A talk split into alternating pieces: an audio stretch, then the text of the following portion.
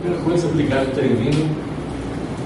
É, sei que agora o carnaval não acaba mais quando começa a quaresma, né? então ainda tem festa, tem trânsito, tem gandaias de vários tipos. Já havia anunciado que semana que vem também tem.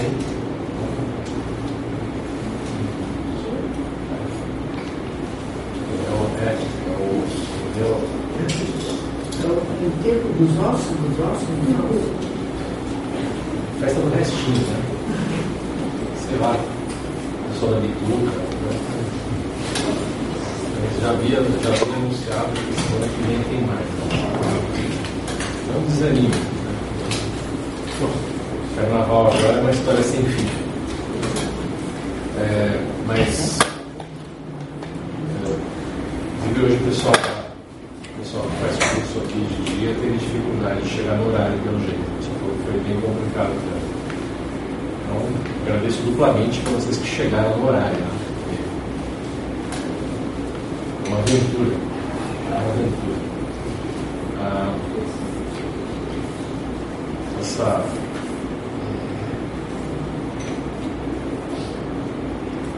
nossa agenda como país depende de acabar o carnaval para o ano começar.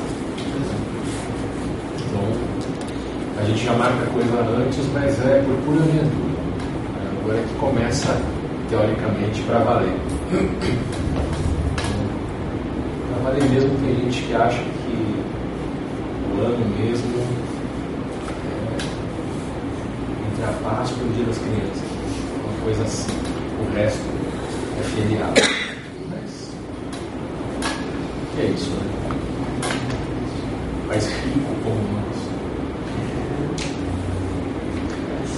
É, a gente tem semana que vem, sábado, palestra do Thiago, que estava aí. Ele assistiu a aula, mas acho que ele tinha compromisso, né? Falou, Thiago. Ele mudou. Hã? Ele mudou. É.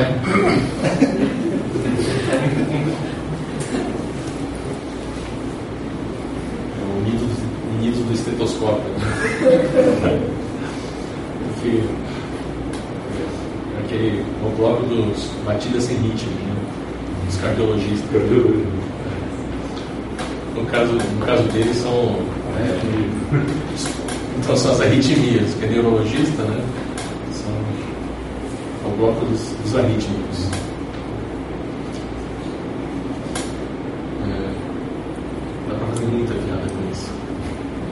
Todas elas questionáveis. É.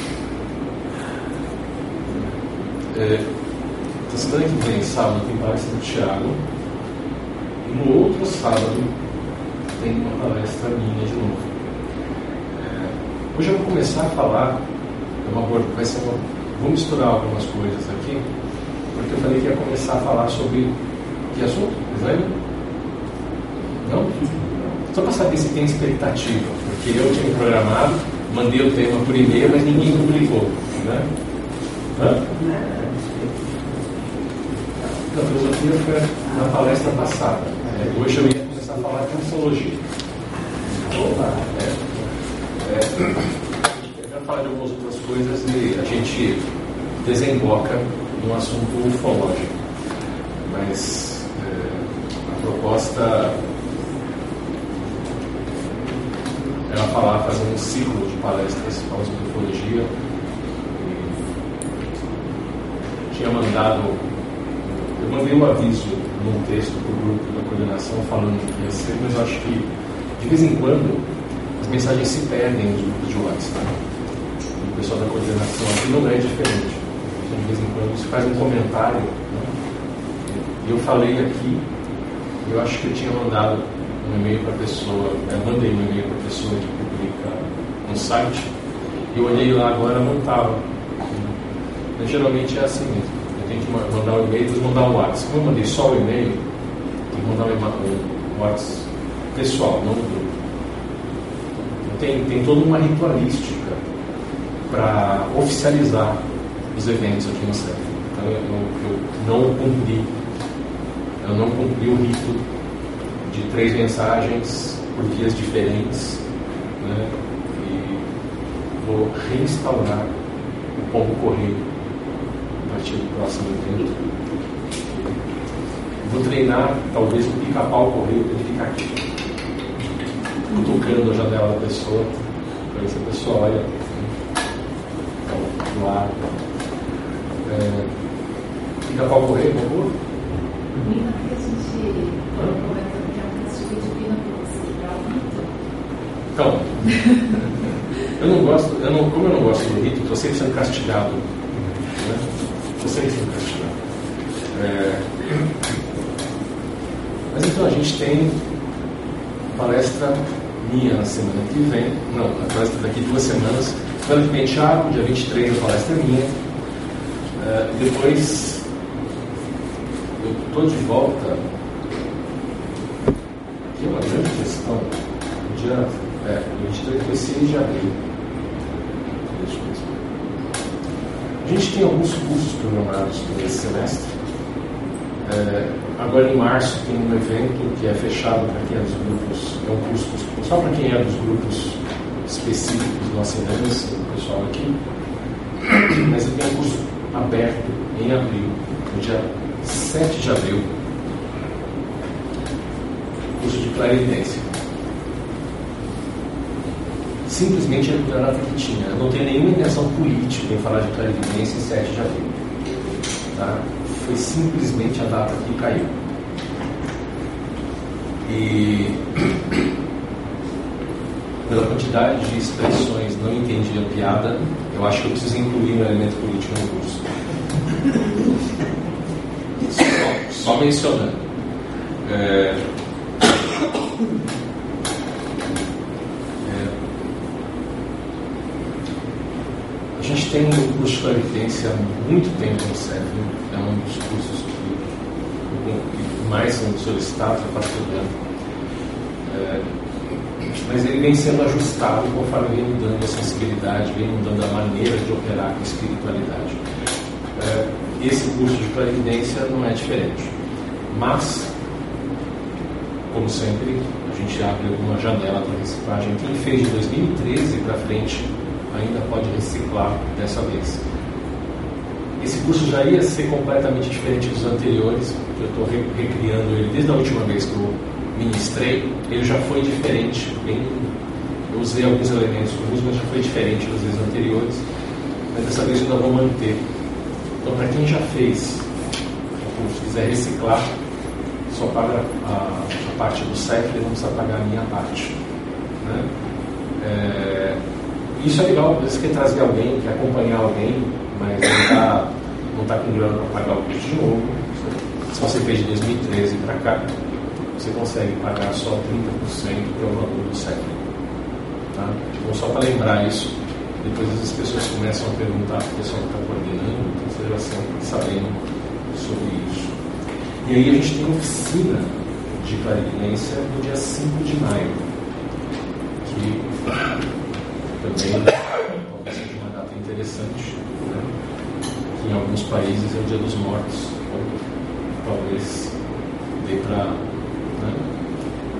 É, fazer uma conexão, exercício de clarividência. Né? De repente importam os mortos que estão sendo evocados pelos familiares, México afora. Mas a gente tem, então, em abril, o curso de clarividência, em maio, a oficina de clarividência. Porque a oficina, ela, é, ela não se restringe a quem fizer esse curso, tem feito anteriores para cá, pode fazer oficina também. Tá? Então é legal dar estoque para você já poder se inscrever. É, é você que vai trabalhando esse mês, Felipe. É? O Felipe está na coordenação esse mês, então. Tá? Quem quiser se matricular ou se inscrever de vez, por favor, fale com ele antes de ir embora. É, não, desculpa. ver mais alguma coisa aqui. Isso é, é sempre, sempre bom avisar. Tem um curso que não ofereço faz mais de cinco anos. Um curso de experiências fora do corpo. curso de projeção astral, saída do corpo, na viagem astral. O nome aqui é EFC, Experiências Fora do Corpo. Então ele vai ocorrer no dia, nos dias 15 e 16 de junho, em 6. Faz muitos anos que esse curso não acontece. Então tinha bastante gente pedindo. Sempre bom lembrar, se estiver interessado, meu curso é bem diferente dos outros cursos que estão por aí, tem um aspecto prático, sim. Inclusive tem uma oficina de experiências fora do corpo agendada para o final de julho. Final de julho, dia 27 de julho, tem um domingo, dia de práticas. Só para o pessoal que fez os cursos comigo de experiência fora do corpo, para treinar aqui. Passa um domingo. É, são quatro grandes exercícios de estimular a saída do corpo. Uma oportunidade para quebrar medos, para experimentar sensações, é, sabendo que não está sozinho, não estou funcionando. Então, para quem quer ter experiência, mas tem medo de uma experiência solitária, pelo menos tem uma oficina para você experimentar os sintomas, mesmo que você não saia do corpo. Alguns saem? Mas pelo menos para ter os sintomas num grupo é, e ter as dúvidas esclarecidas na hora, na prática. Para isso, para o dia 27 de julho. Mas o curso são os dias 15 e 16. E é um curso bem. É, em termos de conteúdo, é, é um curso é meu, ele é diferente dos cursos de Wagner Borges, é diferente do curso do Geraldo Medeiros, é diferente do curso do Paulo Vieira, PC, fala.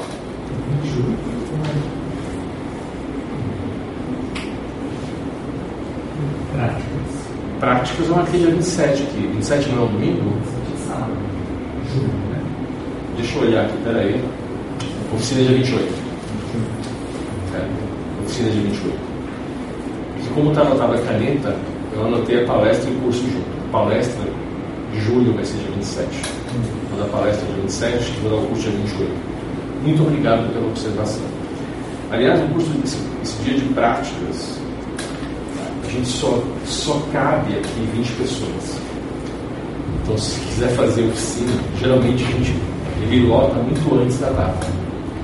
Você já fez curso comigo, não precisa ser, desse, não precisa ser esse, esse curso, pode ser os anteriores, de experiência fora do corpo projeção da consciência, né, que era o nome antigo, versão antiga, que era mais modular. É, pode fazer, é, mas precisa se inscrever. Tá? Então, só para avisar. Mas é isso, é 28 do 7, a oficina. E a aula em si, 15 e 16. É, esse curso só, só dá reciclagem para quem fez 5 anos atrás. Ele é diferente dos cursos anteriores de viagem astral, de questão da consciência que eu ofereci de 90, e- de 90 e tantos, comecei esses cursos em 99 até 2012 era um formato. E mudou, é outro curso completamente diferente em termos de formato. Alguns tópicos não mudam, os sintomas mudaram um pouco, mas alguns traços continuam os mesmos. Agora, as, o jeito de fazer exercício, as técnicas de saída, para funcionar, elas mudaram bastante. Tá? É, o jeito de fazer. É engraçado que mesmo quem é, é da velha guarda e tem técnica, tem exercícios, fala, não, não, não sei, mudou, faça a mesma coisa. Você vai olhar a pessoa fazer, está fazendo uma coisa completamente diferente. É uma questão de observação e autoobservação. É muito interessante você conversar com as pessoas e ver quantas pessoas não observam que elas foram se adaptando para funcionar. E tem mudanças na maneira de fazer exercício, a pessoa não sabe por que mudou. Aí quando você começa a especular e puxar informação, você descobre que é, é geral, mudança de comportamento geral. Por que mudou? A gente tem um nome, sufixo, um monte de cursos, nova realidade. Não é simplesmente uma etiqueta, um carimbo, não é uma grife. O sufixo indica que o curso foi bolado para se adaptar às mudanças na relação espírito-corpo que vem ocorrendo nos últimos anos. Essa década, no começo da década, teve uma grande mudança na relação é, física da matéria ao nosso redor. Nós tivemos mudanças de comportamento físico-químicas, materiais, coisas que estão sendo novidades, é, dificuldades técnicas, coisas que vêm acontecendo nos últimos anos que a pessoa não sabe muito bem por que, que aconteceu, estão tentando explicar de diversas maneiras é, a partir de astrofísica e física. É, e esse mesmo conjunto de fenômenos ou causas fenomênicas alterou também a maneira como a matéria se organiza e mudou a maneira como nós nos relacionamos com nossos corpos. Nós, espiritualmente, nos relacionamos de uma maneira diferente com a matéria. Então, houve um aumento de sensibilidade espiritual muito grande desde o começo da década cá. Nós estamos chamando esse aumento de sensibilidade de nova realidade. Porque é uma realidade diferente. É uma... Se você percebe diferente o mundo, a realidade em si para você é outra. Sua percepção te dá uma informação diferente do mundo, a maneira como você entende o mundo é diferente. Então o mundo para você mudou. Tá? Ah, mas as coisas em si mudaram muito pouco. A matéria mudou muito pouco, mas mudou suficientemente a gente ter que rever é, algumas coisas em física e em química nos últimos anos para continuar funcionando. Só que é tudo muito lento. Né? Só para referência, ah, na escola hoje, você continua estudando gravidade no modelo do Newton. Einstein propôs um modelo a partir é, das, do depósito pesquisa, é a base do desenvolvimento de muita tecnologia hoje, algo bem diferente, mais complexo do que o modelo newtoniano. E nós continuamos aprendendo na escola o modelo newtoniano simples, que dá conta de muita coisa, mas o modelo newtoniano é tão forte que nós cometemos erros crassos com algumas coisas porque esquecemos de levar a teoria do Einstein em consideração. Por exemplo, alguns de vocês devem se lembrar do telescópio Hubble. Quando foi colocado no ar, estava com a visão borrada. As lentes dele não foram calculadas para trabalhar num espaço menos curvo do que o espaço próximo da superfície do planeta. O pessoal de ótica está acostumado a fazer telescópio na Terra. Pegaram os caras bons de telescópio na Terra. Fizeram os caras da ótica calcular tudo e os caras esqueceram de levar em consideração que em ambientes de microgravidade a curvatura do espaço é outra, logo as distâncias entre lentes, a densidade dos materiais, a distância entre as lentes e o sensor óptico muda, mudando o trajeto da luz. Logo, o Hubble foi para o espaço míope. Precisaram fazer óculos para o. Tiveram que mandar um conjunto de lentes para adaptar. Fizeram uma espécie de lasix, trocaram uma, depois colocaram um óculos complementar na frente, porque também ficou com astigmatismo. Né? A lente que corrigiu a miopia deu astigmatismo no bicho. Então eles tiveram que fazer uma boa manutenção do ramo. Por quê? Porque os engenheiros que estavam lá, muito competentes em física newtoniana, em ótica, com base em geometria euclidiana e física newtoniana. Euclides, Grécia Antiga, e Newton, ali no começo, começo da modernidade, né? alguns séculos só. E a gente com a física necessária para isso aqui, recente, na virada do começo do século XX, na virada do 19 para o 20. Os caras, no final do século XX, depois de décadas que a gente confirmou a teoria do Einstein, ainda operando com fórmula do Newton. E a gente continua pensando assim. Então é meio complicado. Pô, mas quando as pessoas Mudou a física das coisas, mudou. mudou. E a escola continua ensinando o modelo antigo. Acho que Newton é mais fácil. Newton faz mais sentido para a gente. E agora essa mudança que teve de funcionamento da física são sutilezas. Então, mas aí pode ser de medição? Não. Quando o mundo inteiro tem a mesma variância de erro de medição, tem a mesma variância de ajuste para a química continuar funcionando, para a física continuar funcionando, isso quer dizer que você teve uma mudança contextual no espaço-tempo. Acontece que isso daí é um chute nas partes íntimas. Porque você não sabe explicar o que aconteceu. E a ciência tende a não se dar bem com coisas inexplicadas. Ela tem uma gaveta onde ela coloca essas coisas. É a gaveta que o, o e esse gostaria de encontrar. Né? Onde está, na verdade, está lá dentro. Né? Está, está Não está, nesse caso, tem brincadeira, mas que é a gaveta, é a gaveta das coisas sem explicação. E aí você nessa gaveta das coisas sem explicação, ela é entendida, olha, não, isso é exceção. Isso não tem explicação, é exceção, não é ciência. É, esse é o problema de não ter memória. Né? A história da ciência tem nas suas revoluções entendimento de que as antigas exceções são as bases para a revolução nas regras. E a gente acabou de passar por uma revolução no começo dessa década.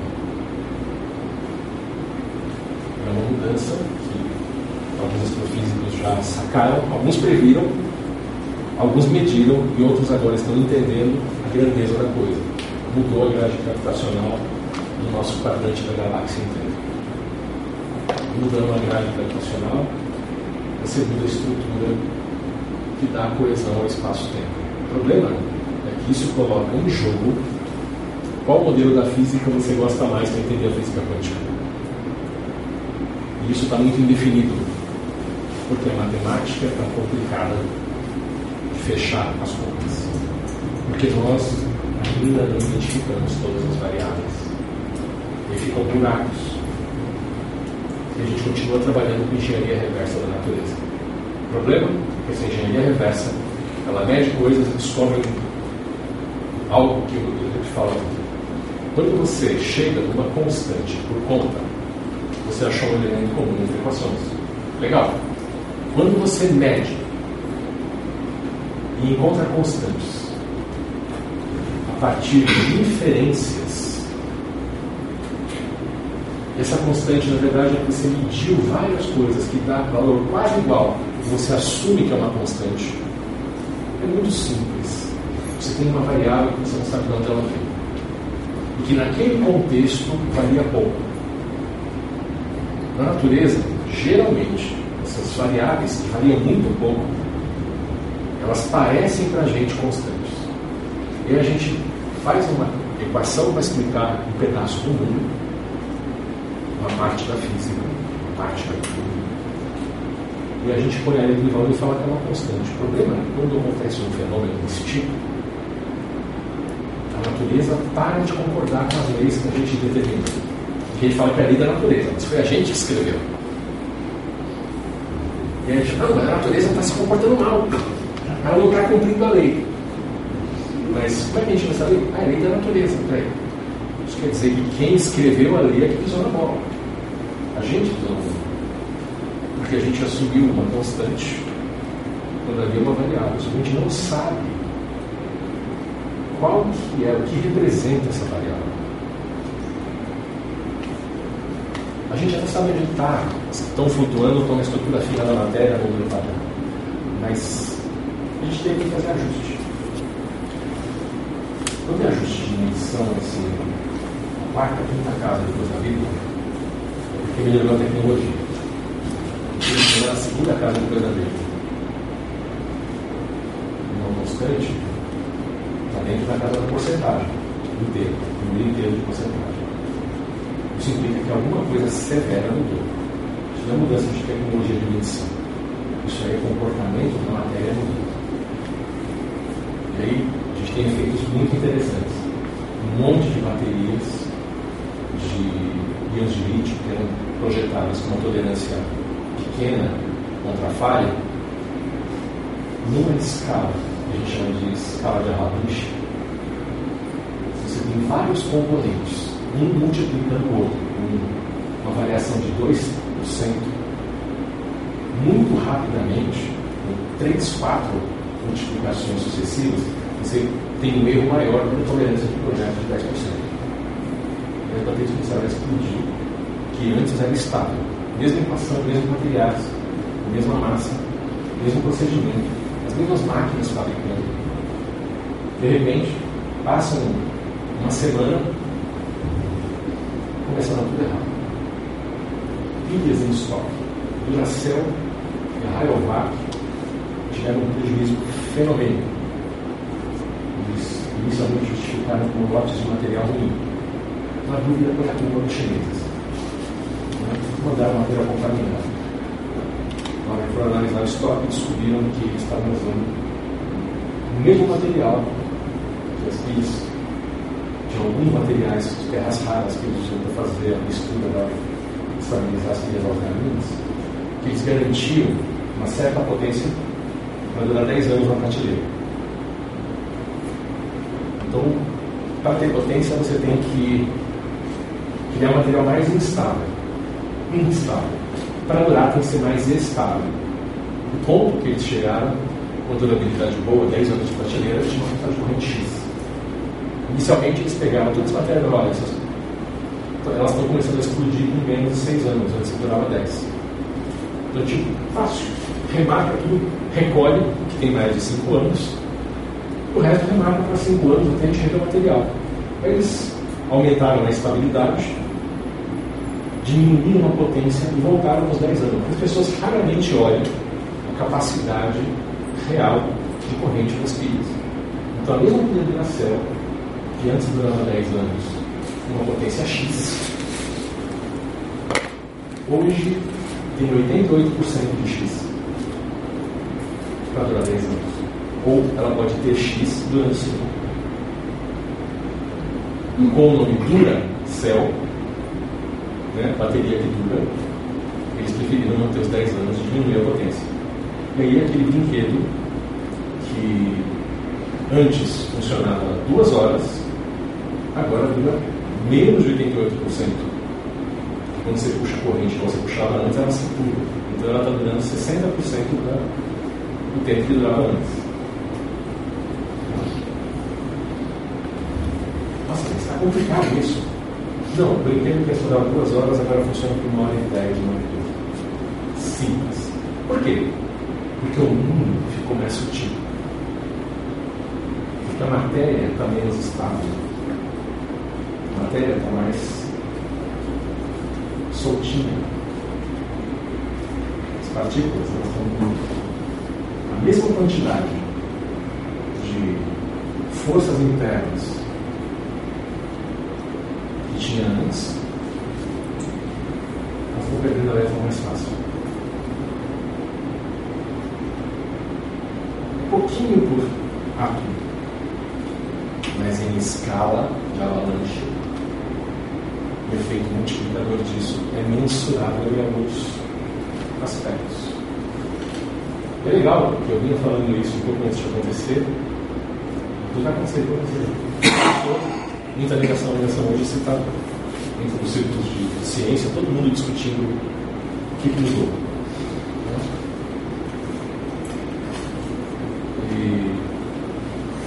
E interessante é que se você considerar que existe algo espiritual, se nós somos espíritos, existe algo não material, e se esse algo material está sujeito à gravidade, espiritualmente, nós não fomos afetados pela mudança. O que mudou foi a matéria. Então o espírito continua com a mesma relação no espaço-tempo espiritual que antes, que não é o espaço-tempo físico. A questão é que a matéria matéria ficou menos densa, que mudou, que diminuiu a, a, a, resultante da grade gravitacional sobre cada ponto do espaço-tempo tem menos claridade. O resultante é um pouco menor que antes. Então a matéria ficou um pouco menos contida, mais frouxa. Espiritualmente, nós temos mais acesso à matéria. Termos práticos, nós influenciamos mais a matéria do que influenciávamos antes. Espiritualmente. A matéria limita menos o espírito. Em consequência, o efeito de amortecimento que a matéria tem sobre o espírito diminuiu. Então, enquanto espíritos no corpo, nós estamos mais sensíveis, porque o corpo não está sendo capaz de amortecer a sensação espiritual. Então a gente surta mais a partir das emoções espirituais, considerando que o estímulo físico provoca emoção espiritual na gente, qualquer coisa provoca avalanche emocional quanto mais sensíveis a presenças espirituais, estamos sentindo o mundo mais cheio, o mundo está mais cheio. Os planos espirituais mudaram configuração.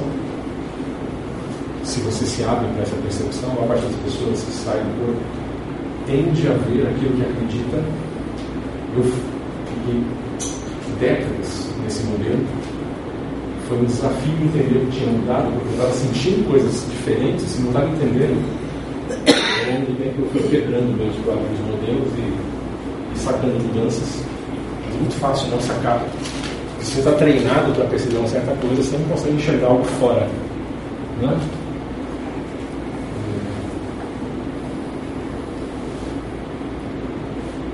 Tem outro, tem pequenas coisas. Eu falo que as pessoas que antes não viam nada espiritual, não sentiam nada espiritual, começaram a sentir presenças. Quem sentia presença começou a ver vulto. Quem via vulto começou a ver forma. Quem via forma começou a ver espírito. E aí o povo começou a soltar. Porque antes você sentia alguém perto de você, e agora você reage à presença. Você não só sente. Encarnados. Você está perto de alguém, você sempre teve um fator de interferência alta. Sempre teve a, a mistura de emoções. Hoje a gente está muito mais reativo fisicamente ao estímulo espiritual por causa da limitação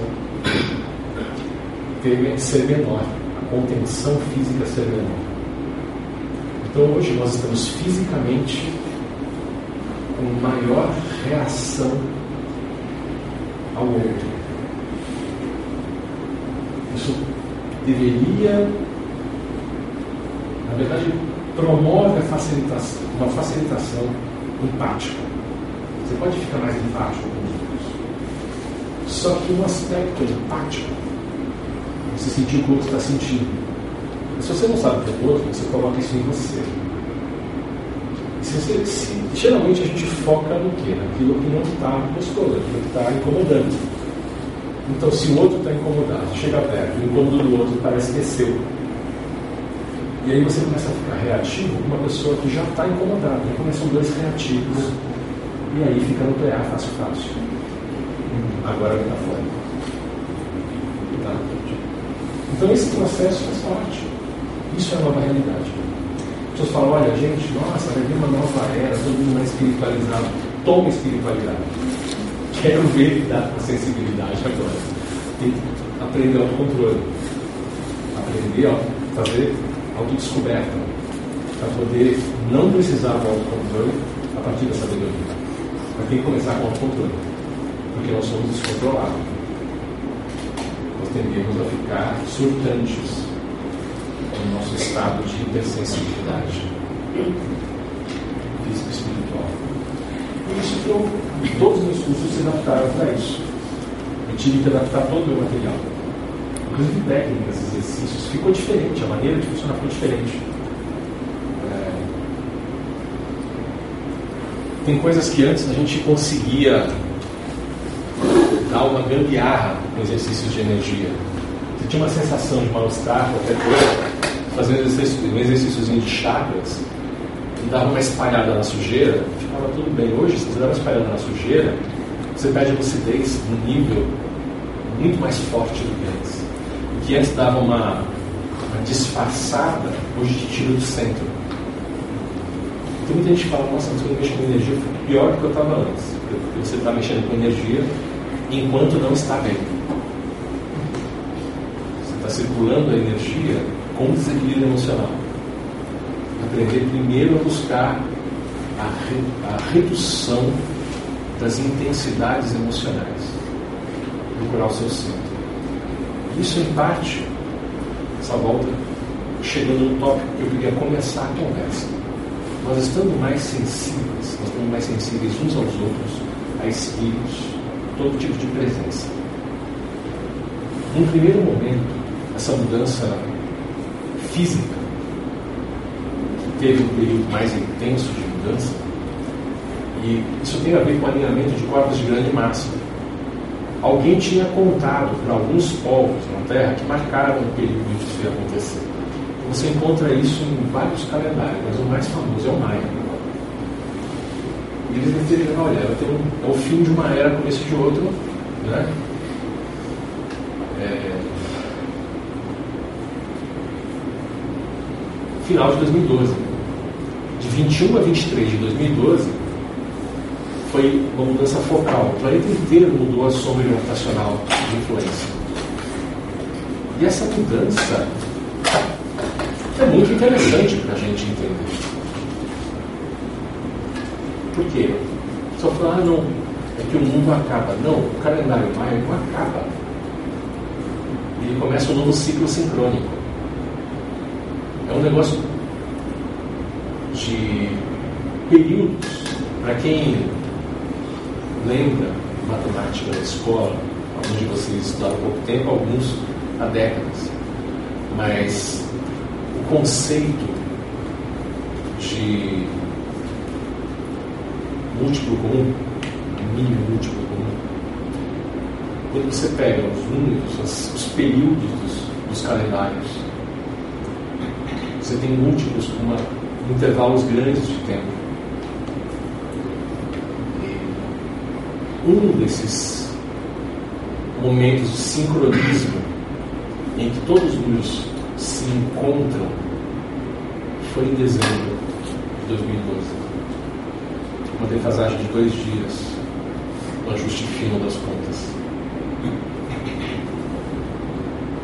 Então alguém tinha avisado os caras lá para olha, começa a contar daqui desse ponto passado, e eles vão dando datas assim, pronto, nessa, contagem, 4 a mal 3 cante, você vai ter uma mudança de tudo. Mas não mudou tudo política continua a mesma droga, no trabalho continua a mesma porcaria. Uh, mudou. Mudou radicalmente a relação que você tem com o corpo. As respostas aos mesmos estímulos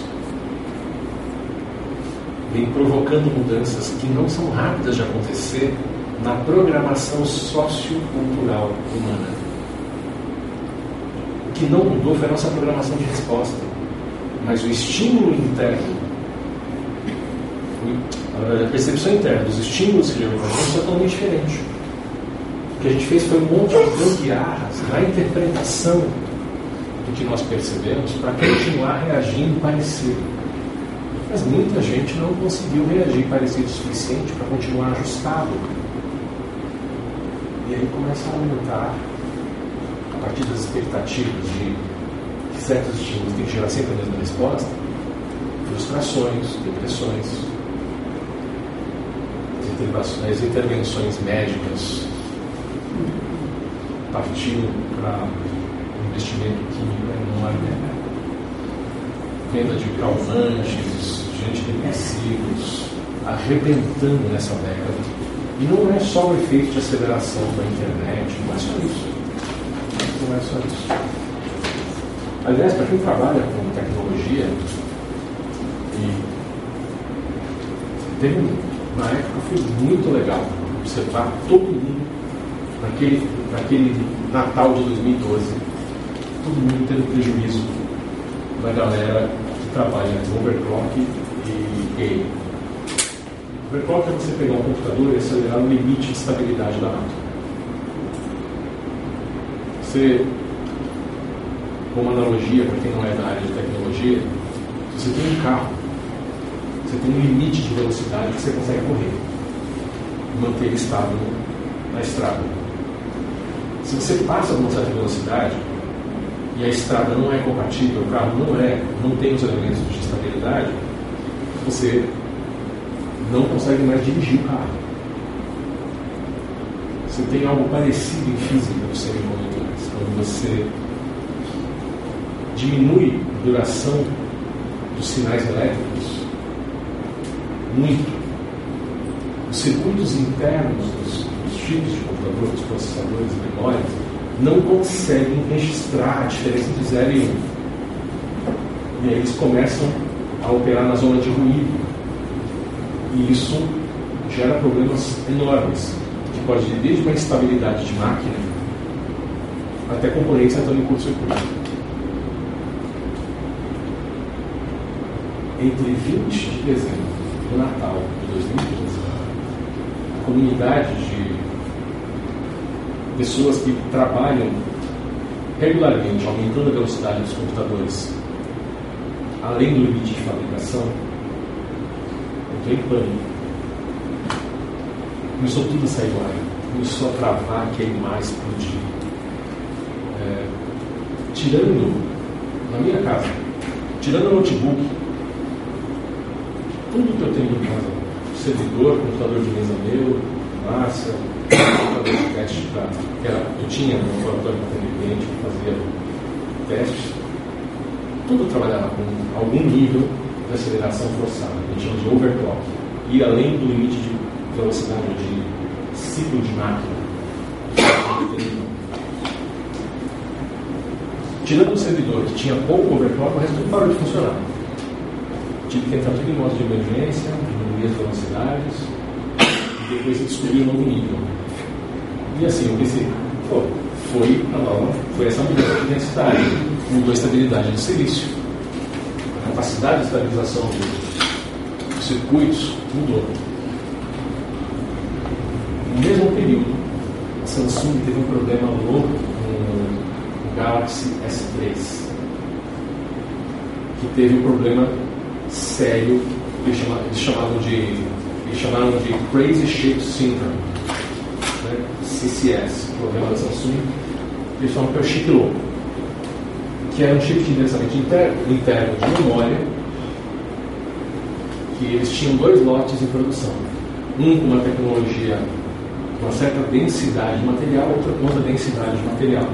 Que tem a maior densidade, que era feito com uma radiação menor, tinha, trabalhava mais no limite de operação, mais longe do limite, porque tava, tinha sido projetado com folga, continuou bem.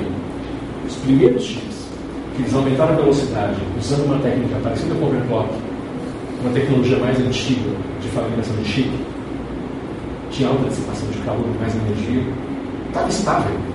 Estava dentro de uma tolerância de uns 15%. Deu pau tudo inclusive no meu telefone. Eu tinha um S3 na época que surtou. Que fazer uma atualização, que eles deram lá, entrar com modo de emergência, fazer uma atualização, e o defeito foi embora.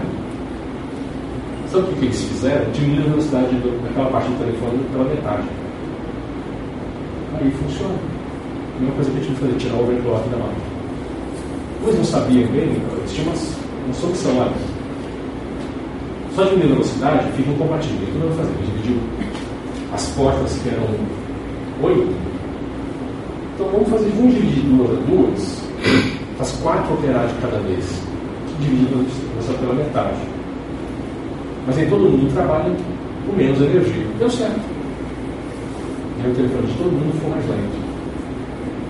Ficou mais lento porque o universo tem umas regras interessantes ao nosso redor que a gente não tem direito. Simplesmente a densidade da realidade mudou. Algo que a gente não está acostumado a pensar. Totalmente anti-newtoniano. Mas, ao mesmo tempo, comecei a ter dificuldade de controlar a clarividência que eu aprendi a controlar nos anos 80. Foi difícil de controlar, comecei a perder o controle, tive que fazer exercícios diferentes. Na hora de fazer o exercício sair do corpo, eu já vinha fazendo diferente. Mas mudou a maneira de sentir a saída, mudou a maneira de voltar ao corpo. Eu já sentia as presenças. Já... De repente eu comecei a ouvir vozes. Falei, não, aí o cara falou, tem que internar. O problema é que as vozes eram ecos ruidosos, que são as reflexões dos outros. A minha interpretação das reflexões dos outros. Só que como é tudo ruído, eu estava acostumado, todas as vozes pareciam a mim. As pessoas põem aqui você em filme, você está ouvindo voz de cada um com um tom. Não. Todas as vozes parecem sua. Até que você identifica de onde ela está vindo. Aí você reveste aquilo com uma representação diferente. Mas no primeiro momento a sensação é que de dentro. Se não fosse conseguir confirmar as coisas, né, de ter liberdade de colocar algumas pessoas em volta, confirmar algumas coisas, exemplo, em aula. Para quem é meu aluno, com este de 2013, foi muito interessante. Eu peguei alguns que eu sei que eu dava para fazer isso. Eu pegava a pessoa pensando em algo, com intenção de falar, e falava para a pessoa em aula. Não sei, não se viram fazer isso.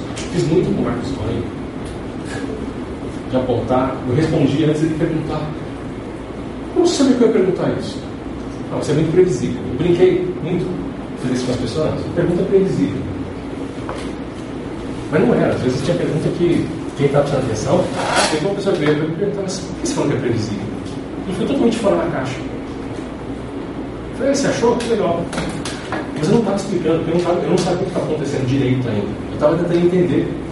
Então eu não posso dar uma resposta no momento em que eu estou pesquisando. Depois que eu cheguei a várias repetições, aí a gente faz uma inferência a partir da repetição do experimento. Não é assim?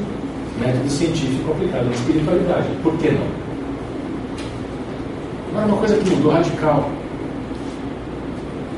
foi que os desencarnados, os espíritos desencarnados, as memórias, os grupos energéticos, você pode dar o nome que você quiser para quem já não tem matéria física e tem algum registro de realidade não material.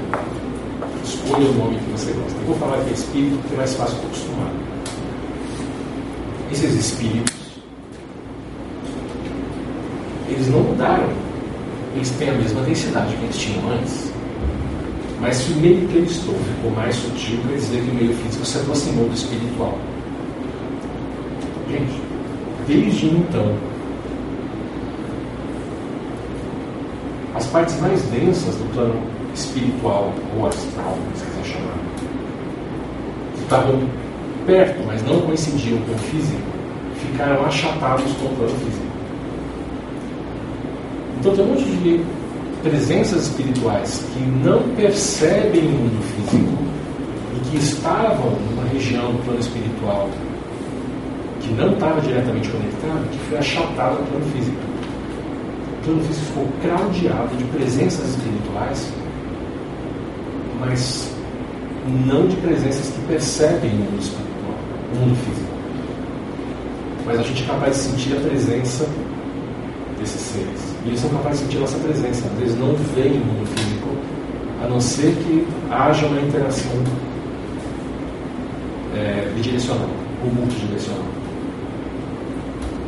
A gente pode dizer de uma maneira que você fica no seu mundinho psíquico, quando você está ouvindo música ou assistindo um filme, você às vezes nem percebe estímulos externos, você está lendo um livro. Quando a pessoa morre, ela tende a ficar um ciclo interno de memória. que o pessoal do esoterismo fala que fica dentro do ovo, místico, ovoide, coisas assim. Na verdade é só uma bolha de realidade, que aliás entrou na moda, né? Apareceu até falando, ah, você tem a bolha de realidade, a bolha de percepção, é a bolha da rede social, é a sua bolha de contatos. Já, já vinha falando isso aqui faz um pouco antes de subir a moda. Você tem uma bolha de percepção que quando uma pessoa desencarna, isso vira uma bolha de memória, que vira uma bolha espiritual pessoal. Beleza? Essa foi uma explicação que eu tive numa conversa virada dos 80 para os 90, eu, tava, eu, fiz um, eu entrei em contato com uma entidade de um trabalho espiritual e participei do regime de resgate.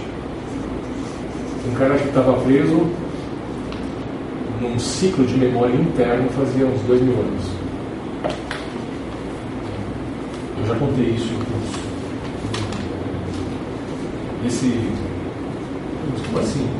O cara estava reciclando memória há dois mil anos, vendo a mesma, a mesma repetição de cenário e depois de tanto tempo ele começou a, a perceber, a sentir necessidade de se conectar com, com coisas que não faziam parte do ciclo de memória e ele começou a perceber seres observando e ao perceber abriu comunicação. Então, a comunicação foi foi viável conversar, estabelecer a conversa, quebrar o ciclo. Então, às vezes a gente ouve o conceito do resgate, pensa que você amarra uma corda na cintura, vai lá, agarra alguém. Isso acontece também, mas é muito simbólico. É quando isso é necessário. No caso desse cara, foi conversar, entrar na bolha dele virar um objeto de observação para poder estabelecer uma linha de comunicação sem, se, sem ficar perdido na ilusão daquele indivíduo. Isso faz parte. Só que hoje, isso naquela época, você tinha algumas bolhas permeando no físico, entidades presas ao físico dentro da sua bolha de memória. O que acaba virando o que a gente chama de encosto por aí, muitas é isso você tem uma, um fator emocional comum com o espírito, se o espírito não está te vendo, você não está vendo o espírito, não há sensibilidade suficiente para isso, mas há algum fator emocional conectante.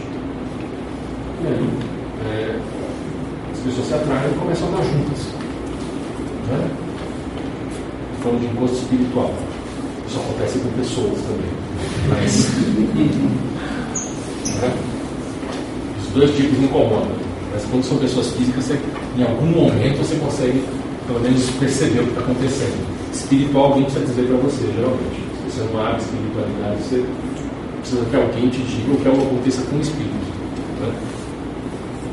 Então, só para ter essa referência, a gente tem hoje sim, dez vezes mais dessas bolhas brilhando, mais de dez vezes que às vezes são bons. A quantidade de presenças espirituais em bolha permeando o nosso ambiente. Tá. Tem mais bolha do que espírito no plano físico. Sim, sem bolha? Sim. Sim. Antes era menos, agora tem bem mais. Antes eu diria que você tinha menos, um pouco menos de uma bolha por encarnado. Hoje tem de 6 a 8 brincando. E para sair dessa bolha? Oi? E para sair dessa bolha? Quem está desencarnado é, acaba sendo estimulado por alguém ou uma bolha pela outra. Agora entenda que essas bolhas são dinâmicas. Tá?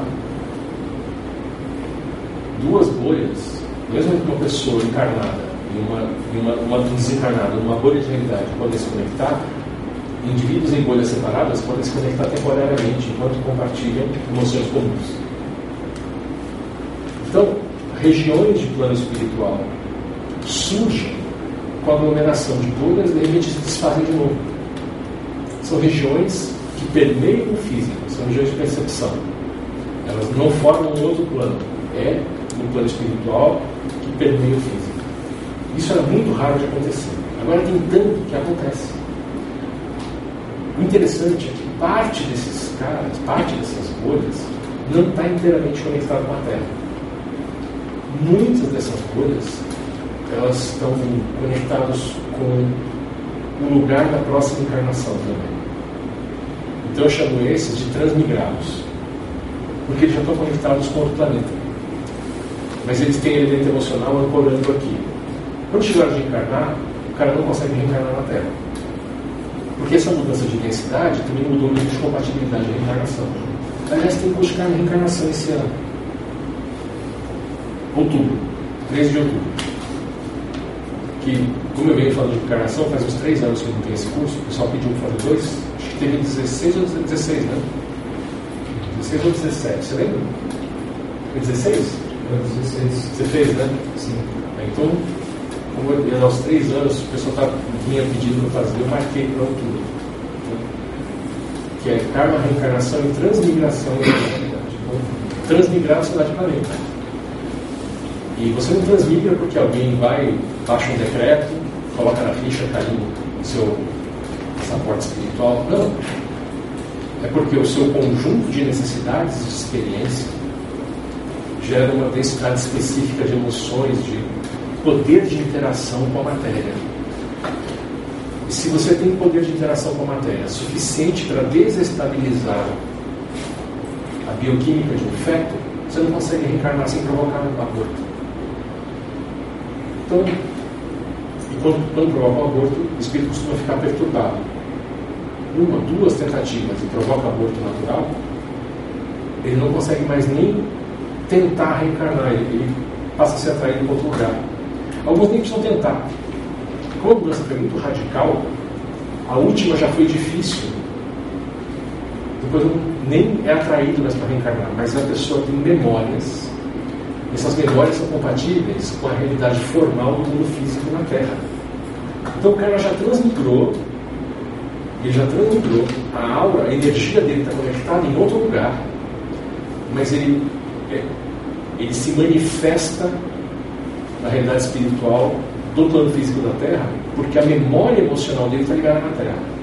Mas ele não consegue experimentar a vida na Terra. Então ele fica em dois lugares ao mesmo tempo. Ele fica radicado espiritualmente em outro planeta, mas se manifestando como uma espécie de sombra projetada de si mesmo na Terra. E o que desconecta ele é na hora que seguiu para reencarnar que ele perde essa memória. É.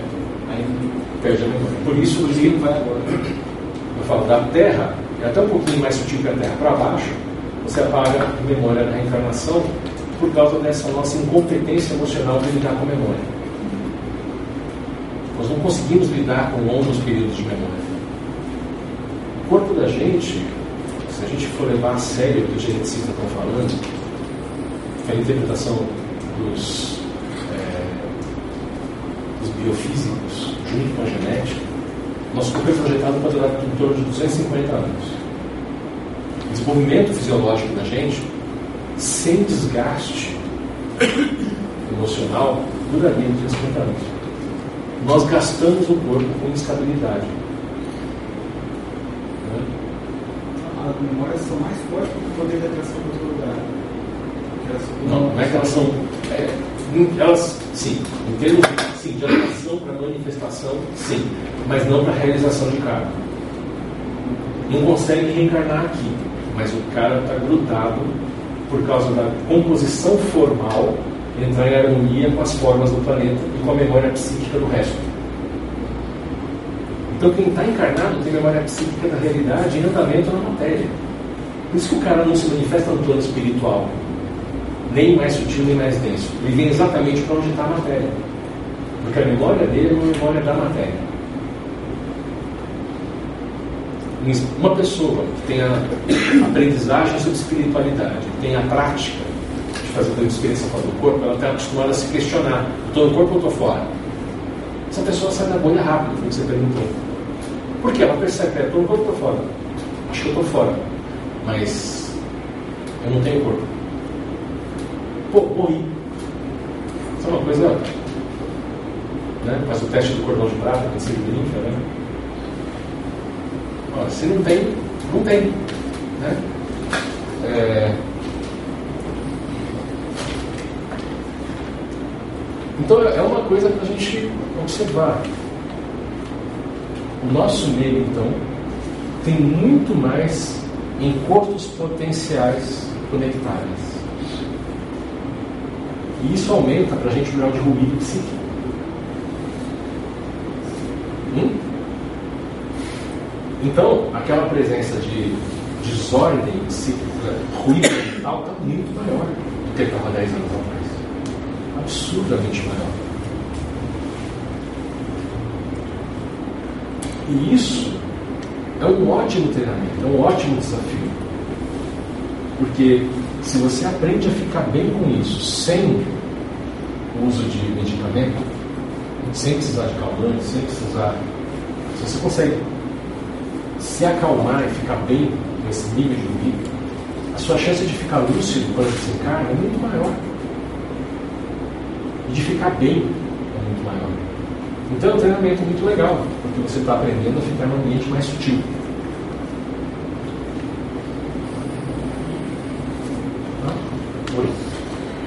Então, essa, essa vamos dizer, é, do corpo físico para todas essas manifestações no plano invisível, essa mudança está muito, aumentou a bolha e aumentou a bolha, está, tem relação também a, nesses problemas de relacionamento que está tendo tanto feminicídio que tanto se fala, tem essa relação né, dessa, Ah, eu desse tumulto Então, que está acontecendo, Vamos- vamos principalmente simplificar. relacionamento. Vamos simplificar.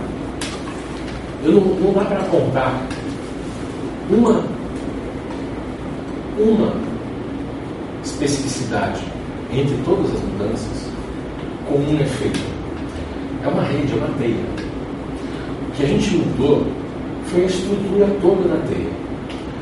Então todos os pontos fracos ficaram mais evidentes. O que eu chamo de ponto fraco são os limites do equilíbrio. Por exemplo, o universo não planejou quase quebrar a Duracell e a Rayovac. Não foi um plano sórdido de alguém, não tem um culpado. Uma mudança estrutural que trouxe à tona contingências limítrofes. Aquilo que estava contido por um limite próximo deixou de estar contido. A nossa civilidade imposta pela programação sociocultural, ela opera, ela opera para alguns com uma margem de folga. E a relação emocional com o mundo é, tem uma distância suficiente para que quando eu fiquei mais sensível, o meu comportamento não se alterasse suficientemente, ou seja, o aumento de sensibilidade tirou muito da minha estabilidade, mas não suficiente para eu partir para a ação dos meus desequilíbrios. Algumas pessoas já estavam operando no limite. E aí a pessoa passou do limite. Então, conforme essa mudança de densidade não acabou. Ela começou a ficar. Ela, ela é uma coisa progressiva. Esse movimento, o movimento de corpos de grande massa, nós passamos pelo ponto vernal em dezembro de 12. Mas isso vinha acontecendo desde o século XIII e vai continuar até o século XXVII. 28. Até o século XXVIII. 27, 2683, século 27. Né? É quando acaba a sombra de vez. Então a gente passou por aquele ponto. Sabe quando você tem um objeto de longe fazendo sombra? Porque agora é tudo LED aqui, agora tá uma beleza, né? Mas olha essa sombra aqui. Essa sombra ela é bem difusa, fica mais escura e fica difusa de novo. Gravitacionalmente, os corpos estão tão longe que eles eles são difusos na propagação, na propagação conjunta de vetores. O ponto central de um corpo de grande massa, passando por outro, fez uma sombra que atravessou o sistema solar e passou especificamente pelo meio do Sol no dia 22 de dezembro de 2012. Mudando a densidade do Sol, muda a densidade do sistema solar inteiro. Foi isso. E a gente está girando até que rápido em volta do Sol, né? A gente faz meia volta em seis meses, a gente estava meio que fugindo numa direção e vindo acelerando na outra. A gente pegou ondas ao longo dos semestres e eu fui fazendo, eu fui fazendo anotações do que eu estava sentindo, que os alunos estavam falando comigo. E isso é uma coisa vez em quando eu sinto algum momento. Estou sem as anotações agora, mas é muito interessante, porque essas etapas consegui até identificar é, níveis de conexão do sistema neural da gente com a parte espiritual que tem densidades de intensidade emocional e não é muito o que a gente pensa. Tem emoções que a gente pensa que, algumas a gente pensa que são mais sutis, elevadas, não, estão ligadas na raiz. Outras que a gente acha que são raízes, elas são na verdade complexidades socioculturais e foram afetadas em outro momento que não um momento mais denso de mudança. Mas são coisas para a gente conversar em outro momento.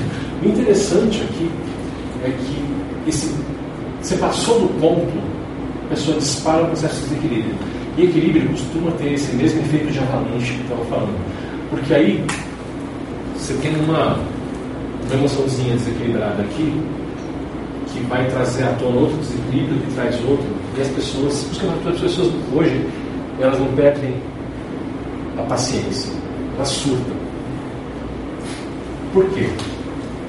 A pessoa que está no limite em vários aspectos, quando você traz o limite muito para perto, qualquer passadinha para lá, vai tudo para além do limite. Isso é parte. Então, e aí você adiciona, tem mais ruído, isso empurra a gente para ter mais desequilíbrio. Então, é, é, um, é um conjunto de vetores gerando uma resultante que a gente está operando muito mais perto do desequilíbrio manifesto. Algumas pessoas estão tão perto que qualquer coisinha. já está engatilhado. É.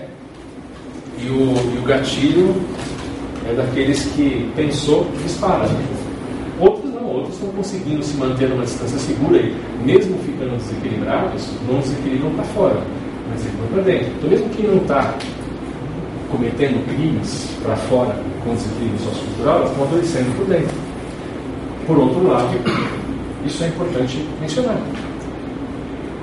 Se a minha matéria está mais flexível, se eu conseguir ficar emocionalmente equilibrado, eu também consigo manter o meu corpo mais em ordem. O lance, a gente tem que lembrar que a gente é atraído para reencarnar por um contexto desafiador. A gente é atraído para um lugar que ofereça oportunidade da gente fazer escolha. A oportunidade de escolha geralmente tem um índice de provocação. A provocação geralmente é desconforto. É... Eu, em linhas gerais, eu concordo com o pensamento que nós somos movidos por desconforto. Nós precisamos do desconforto para sair do lugar. Se a gente está confortável, a gente defende a posição do conforto. É, eu evito esse termo. Eu evito esse termo. É, eu não gosto dessa palavra evoluir porque ela é muito definitiva. Eu prefiro chamar de aprendizagem, de transformar potencial em ação. Né? É, eu tomo muito cuidado porque o conceito de evolução é determinista. Né? A palavra evolução é, ela parte do princípio em que você tem um trajeto em que você só consegue ir numa direção. E é muito interessante, porque quer ver a coisa mais irônica? Aqui você tem um certo nível de equilíbrio. Você Assim, o seu equilíbrio está na categoria zoado 2. Tá? Zoado 2. Tá? Você está suando para tentar ir para zoado 1, para tentar chegar no ponto zoadinho. né? Mas quando você se esforça, você acaba caindo zoadão 3. Mais sério. Está aqui, estou bagunçado em zoado 2. Olha para minha aura, de vez em quando eu já estou vendo outro planeta. Eu já estou em vida transmigrada. Já estou abrindo o portal antes de morrer. né? Legal. Aí numa dessa, bum, transmigrei. Vou para um lugar mais denso, em que a matéria contém mais o espírito. Com o meu nível de equilíbrio, que aqui era zoado 2, flutuando entre zoado 1 e zoadão 3, lá eu posso ser um sereno 2, um sereno 1, um tranquilão, considerado um monge, professor de autocontrole. Porque foi um lugar mais denso, em que os desafios eles virão ainda. Porque lá, se estivesse utilizando como está aqui, exemplo, que a gente tem se aprender um lugar que está se utilizando para reencarnar, eu vou aos poucos passar pelo que eu passei nos últimos milênios na Terra. Por densidades cada vez mais sutis, cada vez menos concentradas.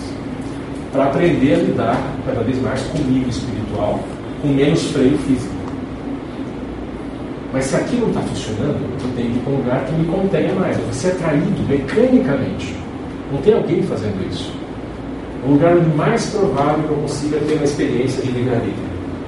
Eu não escolhi pelo meu livre-arbítrio aquele lugar, mas as minhas escolhas que geraram o meu, minha relação com o mundo, que as oportunidades de escolha não geraram sabedoria, vão gerar um, um montante, um conjunto de vetores que vai fazer encaixar em algum lugar no universo. Você vai para um lugar onde é mais provável que eu tenha a minha experiência. Se você saber mais sobre isso, está buscar a reencarnação. Estou fazendo uma síntese bem covarde, muito rápida para uma palestra. Então você vai parar num lugar onde é compatível. Esse lugar, se você está num lugar que você não está dando conta, porque o intervalo entre estímulo e resposta não é compatível com o seu tempo de, de escolha.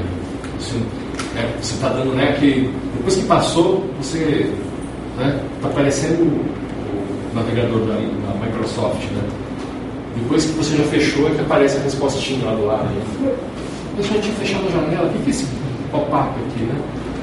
Nossa, faz três minutos que eu fechei o negócio, agora que vem a resposta. Né? Se você está nesse esquema, momento né, Explorer, você é, não está compatível com a velocidade de estímulo e a de resposta. Quando você tenta responder, já foi. Já passou o momento, você não está conseguindo aproveitar a oportunidade de escolha. Você vem para um lugar mais lento. Para um lugar onde a densidade é maior, onde você tem um, uma mecânica de resposta ao espírito mais restrita, te restrinja mais emocionalmente. Para menos emoção de à tona, para vir mais devagar, você conseguir fazer melhor a análise das coisas, separar melhor momentos causais com efeito. O cara que está muito bem, está dando conta de tudo, ele precisa de um lugar mais sutil. Então, o cara que está aqui hoje, e o cara está lá, iluminado 9, ele vai ser atraído para um lugar onde ele vai entrar no nível zoado 1. Aqui, o cara é mestre, guia, xamã, que for. Ele vai para um lugar onde ele vai estar bem pertinho ali dos obsessores. O desequilíbrio dele, que aqui não aparece, lá vai ficar evidente, porque o cara precisa para aprender. Vai se atrair para um lugar que o desafie, que ele precise fazer novas escolhas. Tudo bem que para o cara vai ser um problema, para mim talvez fosse até um prazer. Mas, porque eu estou numa parte que. Aquele nível de ordem, para mim, já eu percebo como algo prazeroso, belo. Para o cara, é um incômodo, porque ele está vendo mais detalhes do que eu. A percepção dele tem uma resolução diferente. A leitura dele é outra. E aí vai parar num lugar onde é tudo tão mais sutil que o que para ele era fácil vai ficar difícil de ter o controle. Os estímulos que passavam batidos agora vão doer. Porque não tem contenção material mais. Então as pessoas pensam, olha, não, aí o conceito de evoluir, a ironia. Ah, o cara evoluiu, foi para um planeta muito bacana, vai ser muito legal. Não, ele vai sofrer. ele foi para lá para sofrer. Ó, o cara foi degradado, vai pagar o mico. Não, lá e agora, ele vai ser avatar. O cara saiu daqui ao Catraz. Chega lá, avatar, é o novo Vishnu dos caras. É irônico, as pessoas não têm noção de que é, é, é muito mais é, desafiador, desconfortável do que um lugar mais sutil. Tanto que tem, eu acho isso é comédia. Né? Quem fala isso não sai do corpo. Se você sai do corpo, quanto mais sutil para que você vai, mais dói. Porque a sua presença começa a doer em você mesmo. Você começa a não se aguentar. Se com um lugar muito sutil, você tem que se controlar emocionalmente. Então, a impressão que dá é que você está segurando gases. vou ficar bem calminho, bem calminho, bem calminho. Não é bem assim que funciona. Essa técnica artificial de lugar sutil, uma hora o gás tem que sair para algum lugar. Agora você saiu passar vergonha. Tá? É assim que funciona. Eu tenho observado isso faz décadas. Eu falo, ah, olha, não, fora do corpo, tive uma experiência no plano mental. Gente, estou encarnado na Terra se você não anda sobre as águas e não ressuscita sozinho, você não passa do plano astral. Tá? Beleza? Só para dar parâmetro. Você é do tipo que, ó, vou desmaterializar aqui, materializar ali. Não? Ó, eu consigo não afundar na água, que legal. Não? Então você nunca foi para o mental. Mas eu fui para um lugar tão lindo. Provavelmente você criou um lugar dentro da sua memória. Você estava na sua bolha, vendo o que você foi treinado para ver, o que você foi convencido por professores ou literatura a enxergar. Eu caí nessa um monte de vezes, quando eu estava no comecinho e ainda acreditava. Quando eu comecei a questionar, eu parei de ver. Basta começar a questionar. Basta não engolir a afirmação externa como verdade. Nem quando alguns projetores falam que foi, digamos assim, patrocinado a experiência, né, também. Então, patrocinado, você chega no nível do plano astral, na aura de alguém que contém os seus gases por você. Aí eu já fiz, já tive essa experiência, por isso eu tenho referência. Patrocinaram experiência para mim duas ou três vezes de chegar no limite do plano mental e disparar por uma fração de instante só minha evidência para dentro do plano mental. Gente, simples. Plano físico, o espaço e o tempo estão arraigados, amarrados um com o outro. O tempo só anda para um lado. O espaço, é, o tempo só anda numa direção, num sentido para a gente e o espaço é uma unidade fixa na outra para a gente. A matéria se desloca linearmente. É o limite, para quem estudou física, é o limite do fóton na esquema quântica. É o limite do deslocamento do vetor no espaço. Não tem como sair disso. Espiritualmente, o tempo não tem, o tempo e o espaço não estão amarrados do mesmo jeito. No plano espiritual, para quem está no plano físico, tem experiência fora do corpo, ou reencarna no plano físico, você percebe a relação entre as dimensões de uma maneira diferente. Você ainda percebe as mesmas três, ou quatro com o tempo. Inteligências espaciais e uma temporal. Então as relações são um pouco diferentes. A percepção de tempo ela está mais vinculada as emoções do que ao relógio. Isso já é mais ou menos assim com a gente. Quando você está entretido, o tempo passa rápido. Quando você está de saco cheio, o tempo passa devagar para você, emocionalmente, mas o relógio anda no mesmo ritmo. O astral não tem um relógio fixo. O tempo é a percepção do tempo. O tempo é a sua atenção nos eventos. Tá? Só que o espaço é a sua atenção nos fatos, na mecânica do evento. Então, se eu presto atenção na condição de estar em outro lugar que não aqui, se a atenção for suficiente para sobrepor a minha sensação do aqui, eu passei a estar lá. Fisicamente a gente não faz isso. Espiritualmente a gente faz. Espiritualmente a gente se transporta. Quem não tem uma referência de memória de estar em outro lugar, tem um anseio de estar mais à frente muito depressa. E aí dá a sensação de super velocidade. No astral, a sensação de que você anda ou voa muito rápido. Mas é porque você está tentando estar no próximo ponto depressa, sem o limite do corpo te segurando. Então, sua relação com o espaço e com o tempo é outra. Mas ainda assim, você tem limites de percepção do espaço, você tem uma correlação espacial. No plano espiritual, você não precisa das formas para que eles existam, mas você precisa das formas para entendê-lo. Então, as formas não estão no plano espiritual em si, elas estão em você. É você que sustenta as formas, você que impõe e sustenta as formas. Quando você chega no plano espiritual mais sutil, você tem menos carência de forma. Você tem mais foco no ser. Você passa a sentir mais os seres do que as coisas. E aí tende tudo a ficar mais amorfo. Tanto que é uma interpretação muito forte de que a partir de um certo ponto as coisas não têm mais bloqueio de imagem, as coisas passam a ser transparentes.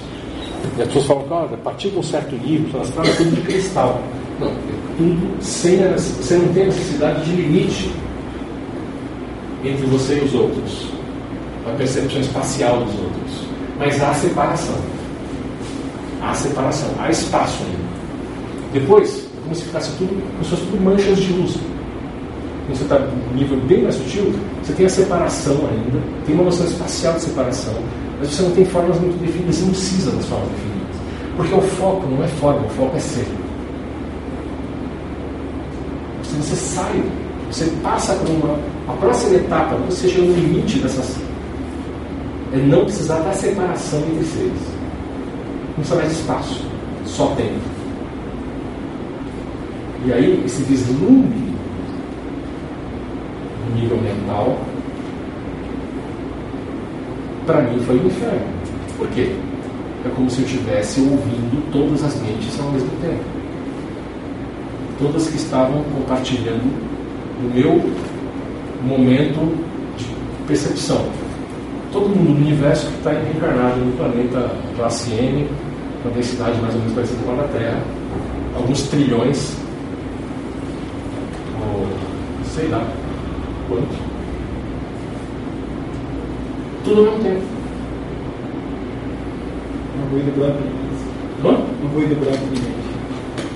Só que o ruído branco não tem informação distinguível.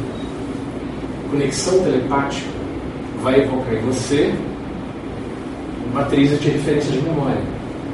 Então é como se você fosse bombardeado pelas suas próprias memórias, tentando representar a memória de todo mundo. É, sabe aquele momento da. Tem um. Eu falo, cara é uma mistura da memória da Madalena Joyce, lá do, cara experimentar o bolinho, se sentir de volta na infância comendo o bolinho na casa da casa de campo da tia, que era uma quarta, com a memória de um trauma. Eu tive um acidente sério quando era mais novo, carro, e com as condições de reprodução mais exatas, por alguns meses, até um pouco mais de um ano, eu vi uma certa configuração de vidro molhado, farol uma certa posição e movimento na estrada do lago, eu entrava no flashback do acidente. disparava, né? era um gatilho de memória. Eu sofria dor no acidente de novo, eu sentia vida entrando no corpo, eu sentia a pancada na cabeça, eu sentia o carro virar, dava vertigem de novo. Não foi um acidente. Vinha uma reprodução em alta velocidade, múltiplas vezes, um pesadelo de olho aberto. O que é um problema quando você está dirigindo. Né? É, e esse tipo de experiência é um estudo, porque vem todo tipo de estímulo, dos mais horrorosos aos mais prazerosos. Então, para mim, foi horrível. Por quê? Porque a gente presta atenção naquilo que incomoda.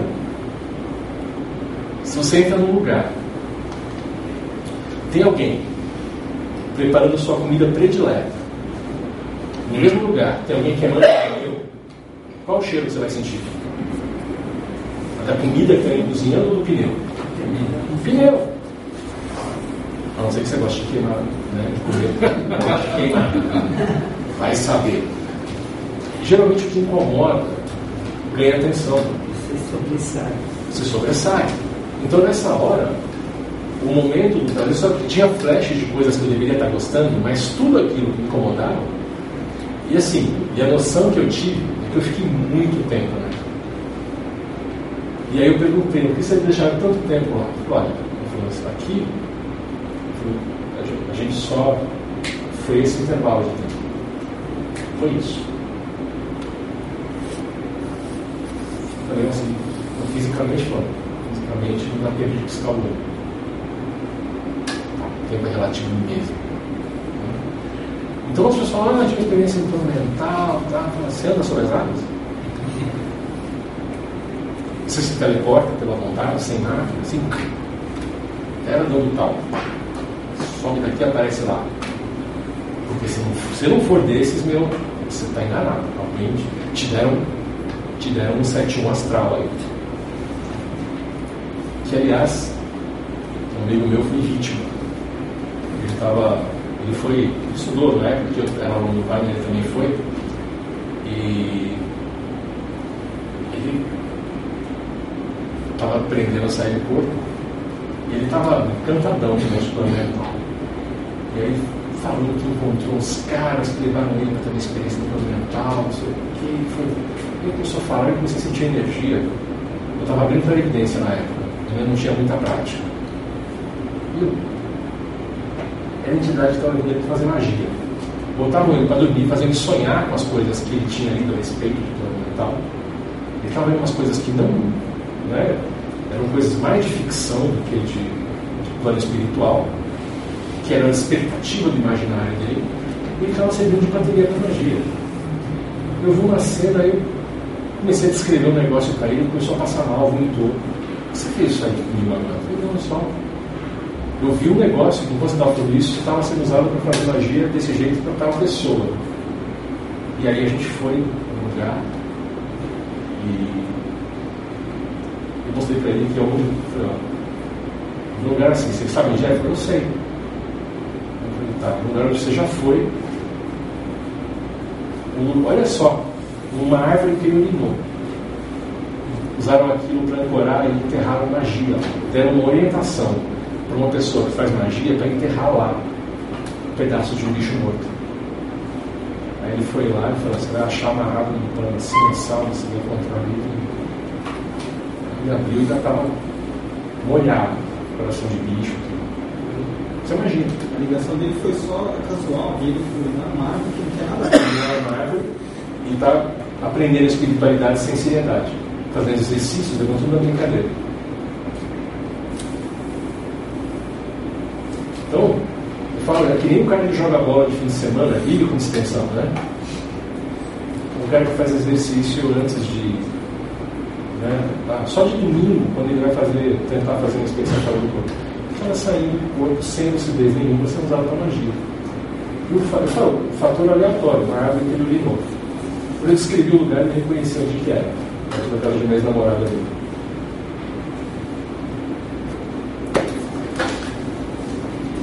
Só para ter noção de como funciona. Mecânica de enlace. Enlace. Enlace de lançamento. É curioso isso. Né? É que eu acho que aquela árvore já. aquela terrinha que devia ter sido usada para magia outras vezes, quando ele ele chamou a atenção de alguém que já alugava um ponto. É que é, uma, é, é um cruzamento. Então, de fazer magia de vez em quando. Hã? Há pouco vocês estavam explicando que, corrija se os termos que eu usar não sejam mais adequados, Fica tranquilo. que os seres fora do corpo, eles, numa etapa numa fase, eles conseguem sentir um ao outro, porém tem espaço entre eles, e um plano acima disso eles conseguem se conectar. É. Vamos, vamos ver da seguinte maneira. Eu não sei se existe um espaço de verdade. Você tem um espaço de percepção espiritual. Para a percepção espiritual existe esse espaço. Então, eu fora do corpo, eu consigo ver o mundo inteiro à minha volta. E esse mundo inteiro pode ser criação minha. Quando você sonha, tem um mundo dentro da sua mente, um mundo de representações. que nesse momento, isso é uma coisa interessante, eu estou interagindo com o ambiente agora. Eu estou vendo fótons saindo aqui nas lâmpadas, batendo nos objetos, mas eu não estou vendo isso, estou vendo imagem, estou vendo vocês, fisicamente. Só que isso está acontecendo dentro do meu sistema nervoso agora, fisicamente. E esse é o truque daqueles óculos de realidade virtual de convencer que aquela realidade criada por computador é uma realidade física, a ponto de você, sem o movimento corpo, ao ver o ambiente físico se mexendo numa tela na frente dos seus olhos, balançar, perder o equilíbrio cair. Inclusive da vertigem que a pessoa fica com enjoo, porque a percepção visual não bate com a resposta do labirinto, nem com a resposta tátil. Não nem realidade virtual, basta o telão. né? É, tem gente que basta ficar uma tela de cinema, cara, já dá esse efeito. Então, quando você está sonhando, você está operando com memória, está operando sonho mesmo. Falando sair do não sonho. Você está operando com memória e você acredita que está acontecendo fisicamente. Quando você está fora do corpo, não é tão diferente do sonho. Na verdade, é difícil lembrar coisas que você fala do corpo. Quando você volta para o corpo, a memória espiritual não está gravada no sistema nervoso. Então você tem uma sobreposição, que o sistema nervoso vinha processando de informação, o repertório presente já pré-existente e aquilo que não existia. Você tem que induzir no corpo a informação. Então, pode ser que a lembrança de espaço ou a interpretação do clarividente. O clarividente está usando um meio físico para interpretar algo espiritual. Então eu estou pondo um atributo. Se eu levar esse aspecto a sério, sou eu que estou pondo medida de espaço-tempo da clarividência. Eu posso estar percebendo um estímulo de ser e dando a forma que bate com a minha memória aquele estímulo. Não sei se faz muito sentido para vocês. É que eu, é, só para colocar A minha, a, a minha dúvida é uma etapa depois disso. É quando esses seres estão É que você colocou aquelas nuvens próximas, As bolhas. né, as bolhas, e eles se fundem as suas memórias, não é uma etapa superior que fica tudo Então, essa noção de ser só. Não. É, eu acho que não fui claro. Eu estou falando, por exemplo, você está no bar, está sozinho, tomando lá uma bebida qualquer. Pode ser refrigerante, pode ser uma cerveja, pode ser um misto, o que for. Mas você não está interagindo socialmente com ninguém.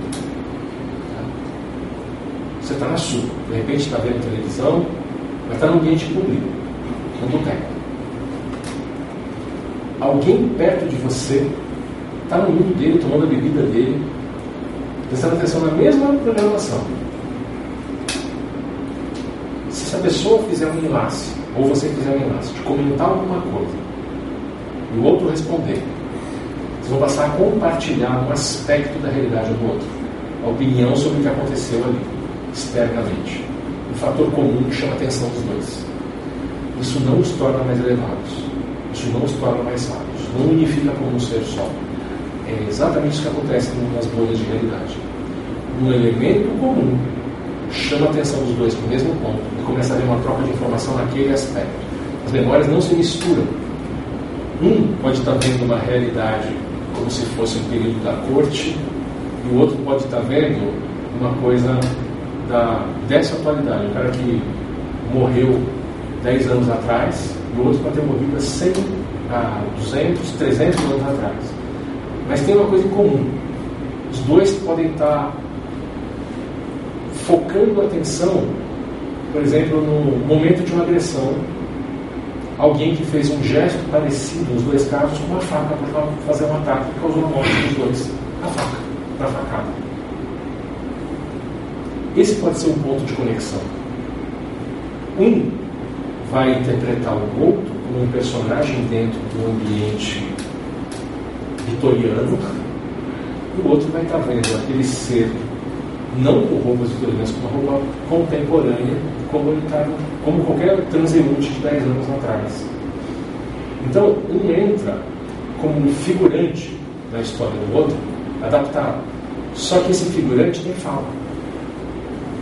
E quando a fala não condiz com a expectativa, ele tem que ser ejetado da cena. Por isso que resgate espiritual é complicado. Você colocar um projetor numa condição ou porque tem que ser um projetor da consciência para ter densidade sem estar atrapalhado, como o cara já acabou de morrer. Para compartilhar densidade sem estar com a problemática fixa. E o cara que está desencarnado e está bem, ele não consegue ficar denso bastante para provocar o efeito de conexão. Isso é o efeito do projetor que trabalha com resgate.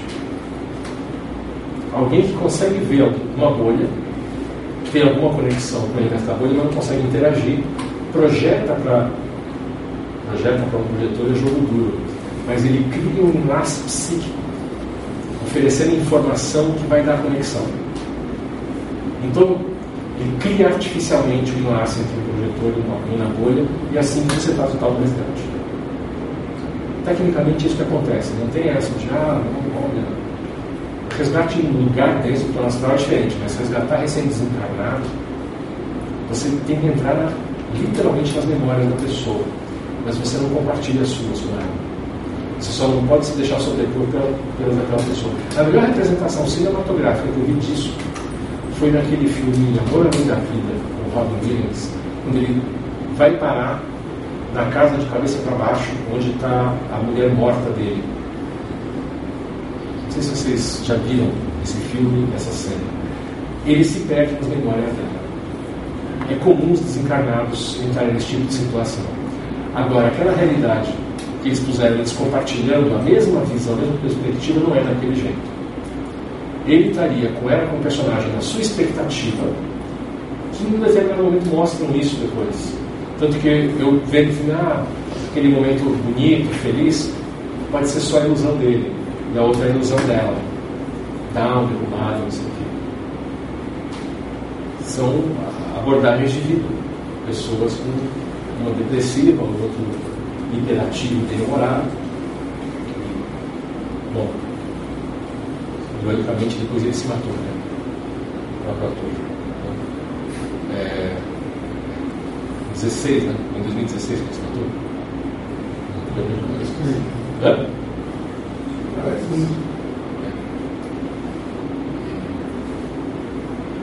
Mas foi uma boa representação nesse aspecto de bolha e da pessoa se envolvida na bolha. Se você se envolve na percepção dessa ilusão, você toma aquilo como realidade. É, se você consegue estar tá sonhando e acordar ofegante, gritando, assustado, imagina se você não tem um corpo para acordar. Você pode ficar naquela condição, só que em vez de estar sonhando fisicamente, você está psiquicamente um, uma criação de, de, contexto de memória. Tá? Então, é, por isso que eu falei, é legal a gente se preparar. Eu não sei nem se, olha, pode ser que toda essa parte espiritual seja uma ilusão. De repente, nós estamos conectados eletromagneticamente uns aos outros pelo planeta e tem toda uma rede de informação psíquica rodando entre a gente, que nem tem a internet, que nem tem onda de rádio, de repente tem uma, um sistema de ondas neurais que nós compartilhamos e criamos uma realidade de memória compartilhada, todos os fenômenos psíquicos podem ser justificados pela física simplesmente pelo magnetismo. Você pode levar em consideração que, você levar em consideração a proposta do Penrose, que se o Big Bang começa com um, uma partícula onda, um fóton, que se torna tudo, todos podemos estar com um potencial de entrelaçamento quântico. É só uma questão de vetores. Para eles, fenômenos espirituais podem ser simplesmente entrelaçamento quântico. Se manifestando no físico quando você tem vetores suficientes para provocar uma avalanche de informação. Um efeito de desdobramento de potencial em ação no sistema nervoso.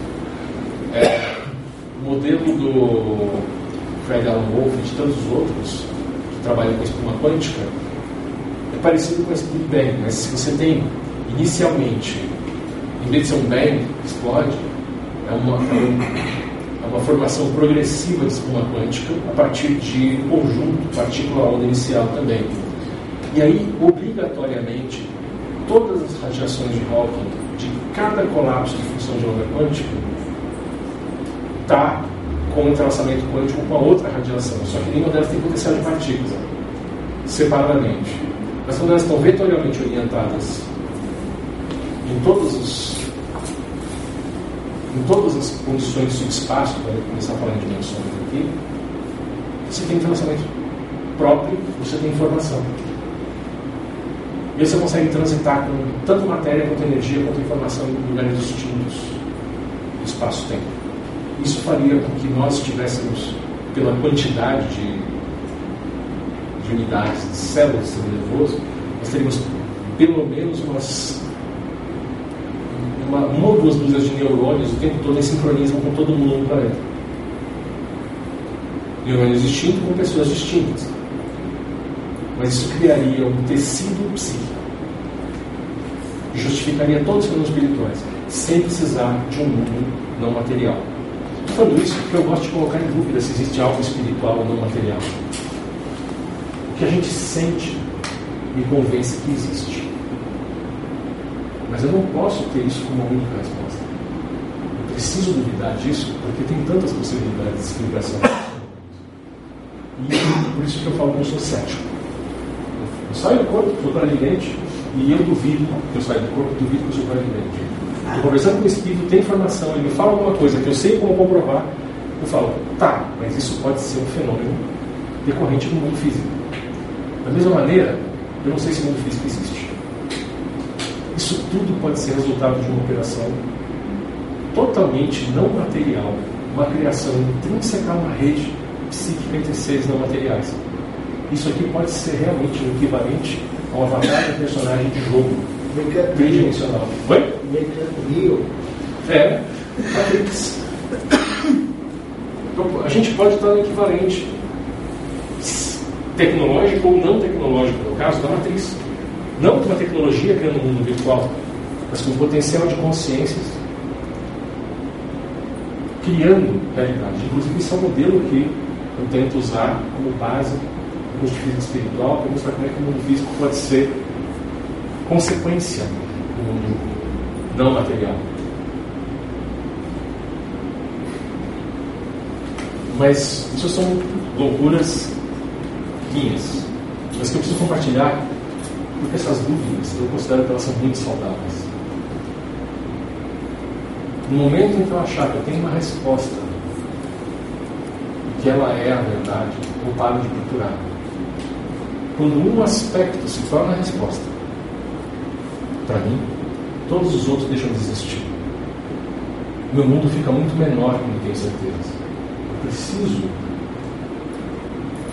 para o meu mundo ser grande, eu preciso dominar. Eu preciso ficar, quando falo da pontinha do pé, escolhendo onde pisar. Para ficar alerta para a possibilidade de mudança. Se eu me deixasse convencer pelos referenciais espirituais, os livros que eu li, os professores que eu tive, eu não seria clarividente que eu sou hoje. Não, eu não conseguiria ver as coisas que eu vejo.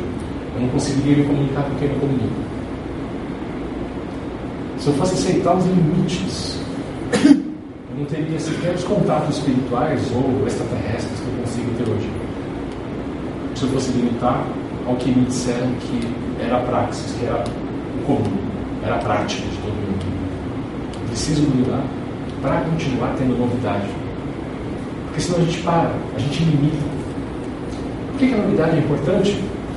Aquilo que é novo é só o nome para aquilo que é desconhecido. No momento em que não tem desconhecido, você morreu. Você não tem mais nada novo para conhecer, você não tem mais experiência pela repetição. E aí a repetição igual, referindo aqui porcamente ao Nietzsche, é um retorno do igual ao peso da existência, é a responsabilidade por ser igual. Eu prefiro a leveza do desconhecido, retorno diferente, ser incapaz de passar exatamente pelo mesmo lugar duas vezes. Toda vez que eu tento voltar é um pouco diferente. Essa sacada não é minha, essa sacada é antiga, citada lá pelo Heráclito, quase 3 mil anos atrás, o devir.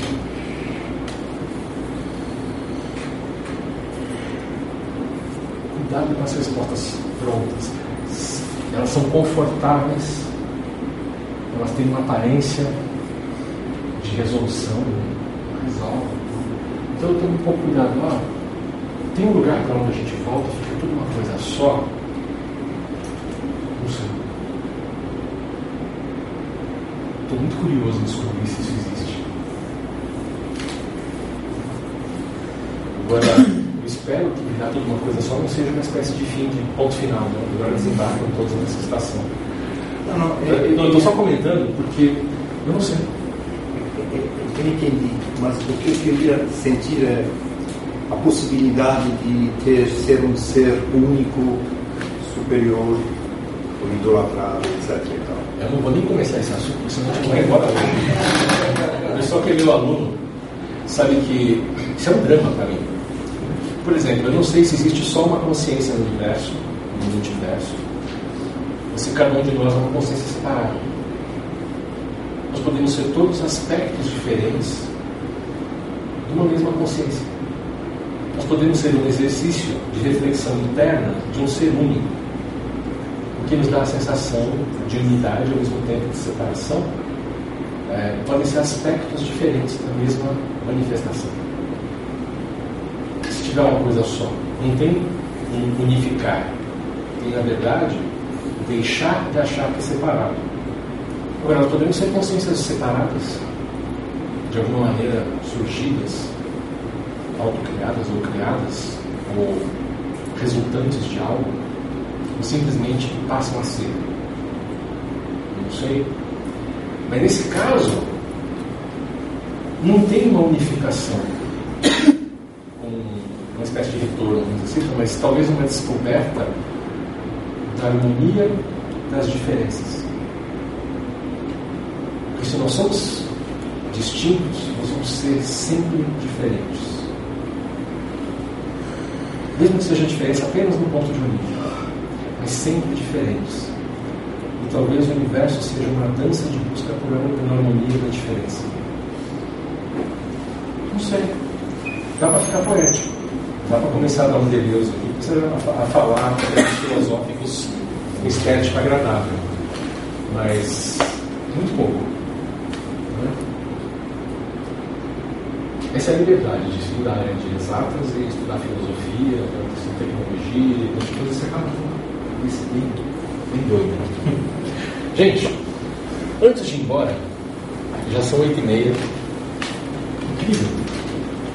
Tempo voa quando a gente se diverte. Pelo menos eu, alguns de vocês, acho que tempo voa porque dormiram. Mas eu também respeito. Né? Estados alterados da consciência são perfeitamente respeitáveis. É, então, primeiro, eu agradecer você ter ficado até agora, ouvir tudo isso não fugir. ou vocês são tão doidos quanto eu ou respeitam a loucura alheia. Ou podem entrar com medo de eu sair correndo atrás. Tá?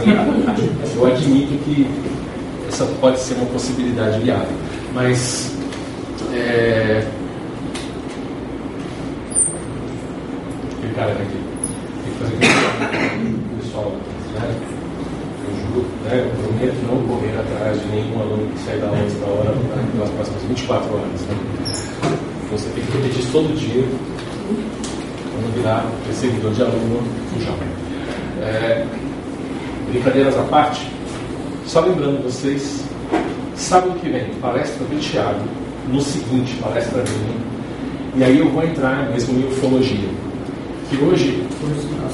Não, hoje eu queria. Então, hoje eu queria, desse ponto, falar da comunicação, comunicação com seres espirituais e extraterrestres. Era para terminar a palestra com isso. Não deu.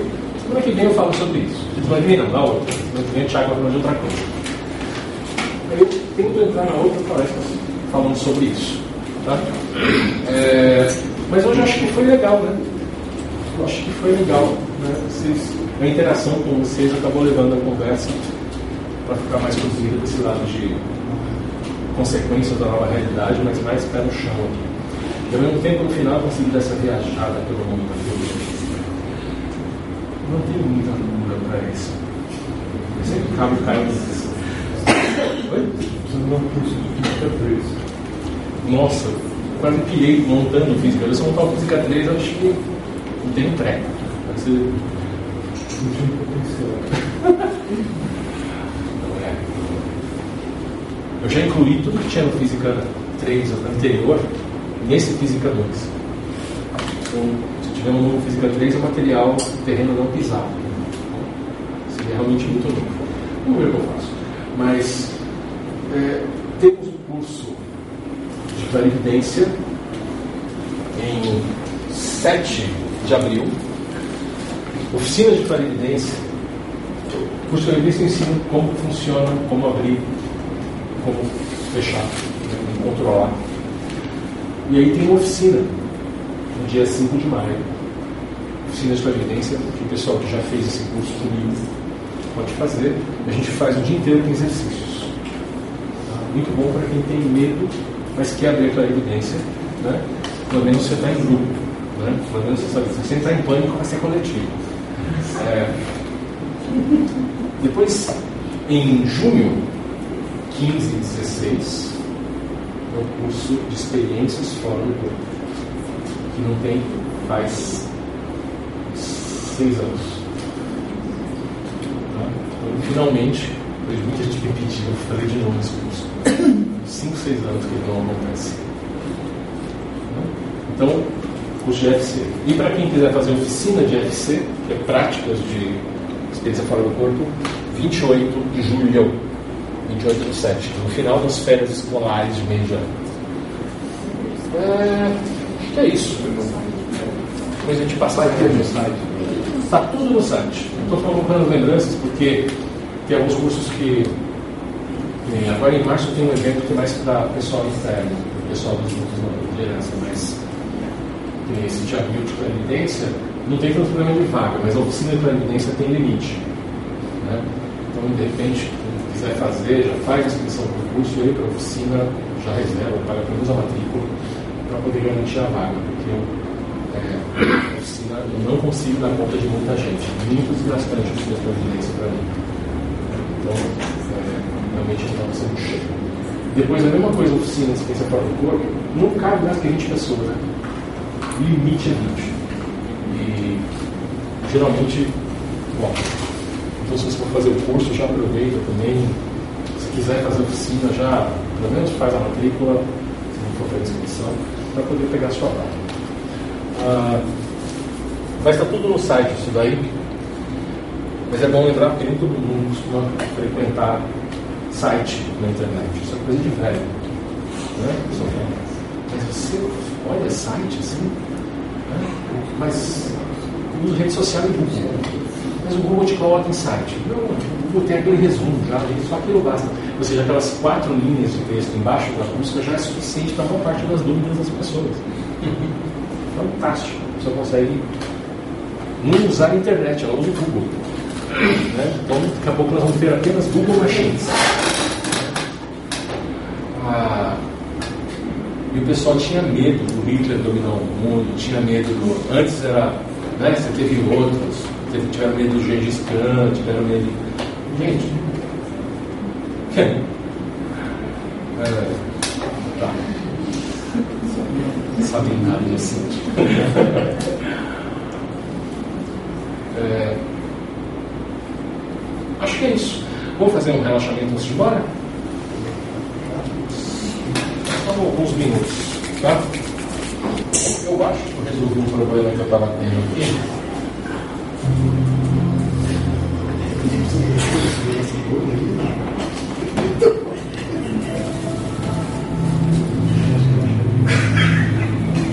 Pode apagar.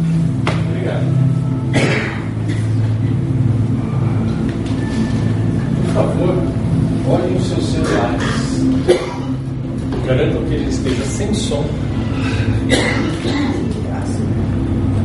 E se o celular está sem som, se ele está desligado. E se não tem despertador para tocar nos próximos 20, 25 minutos. Já aconteceu. Feche os olhos.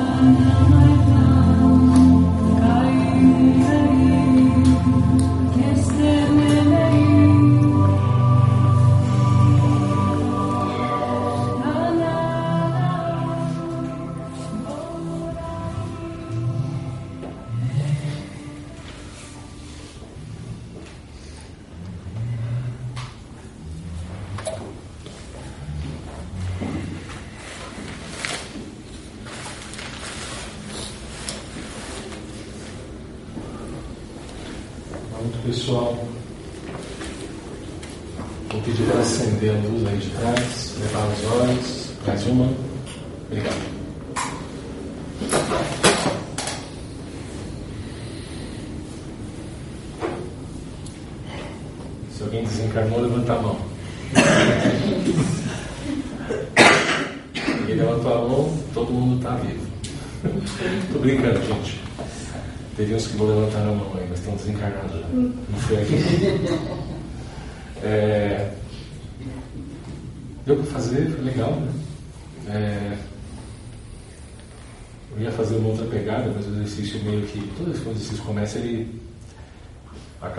Voltado para o momento, né? Para o grupo. Né? Ficou diferente do que eu queria fazer, mas ficou legal.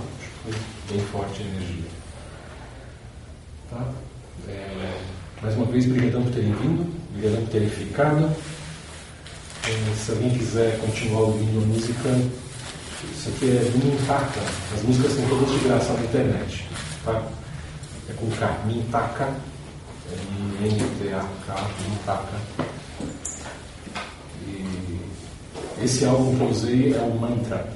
Então, para quem tiver afim, é só ir no site deles e baixar. Ou dá para ver tudo no YouTube também. Tá? A gente se vê na palestra do Thiago semana que vem, ou na minha, na outra.